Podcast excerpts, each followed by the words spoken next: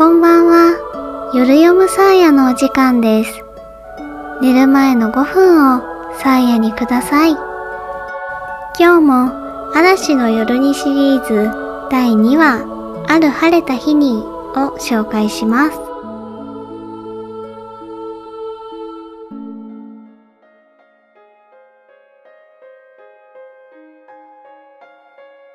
ここからは一匹ずつしか通れませんから、私が先に行きますね。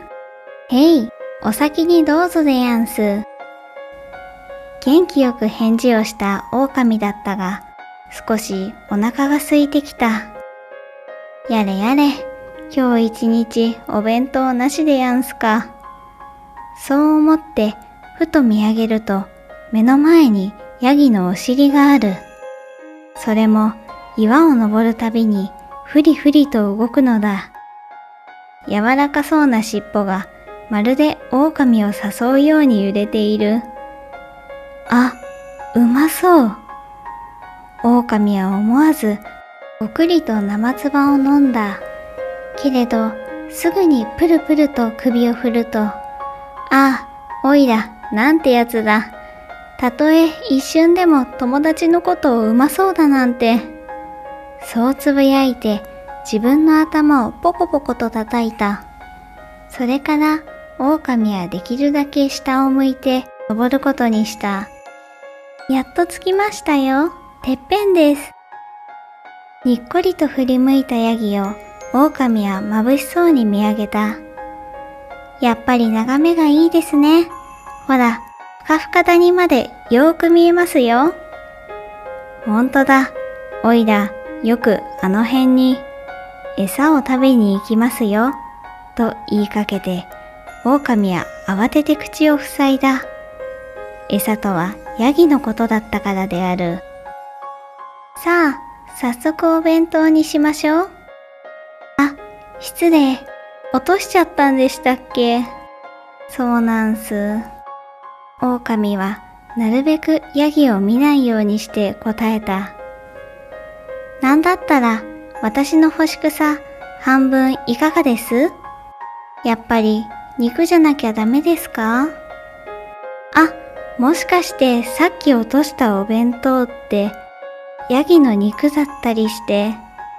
と、とんでもないっすよ。おいら、本当にヤギの肉だけは大嫌いなんです。そんなの決まってるじゃないっすか。そういった狼だったが、何よりもヤギの肉が大好物なのである。さあ、おいらに構わず食べてくださいよ。おいらはちょっと昼寝でもしやすから。ころっと横になった狼だったが、お腹が空いていて、とても眠るどころではない。いやー、こんな景色を見ながら食べるお弁当って最高ですね。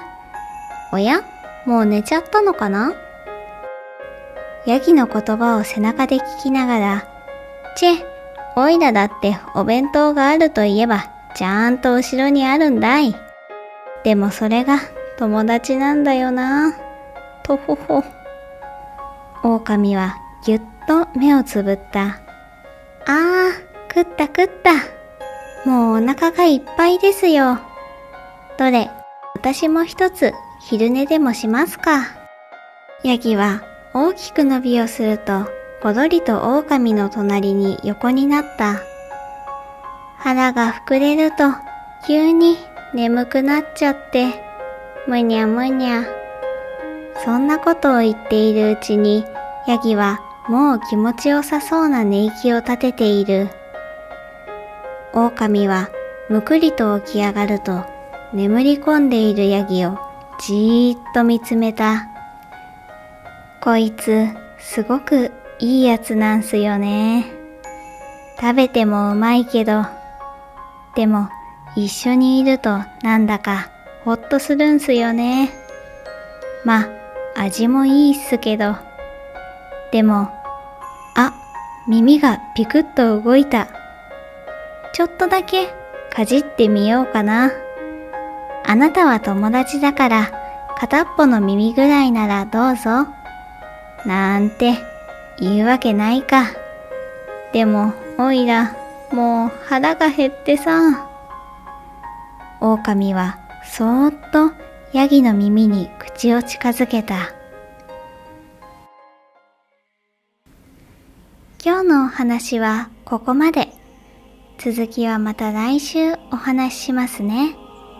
皆さん、今日も一日お疲れ様でした。おやすみなさい。さやでした。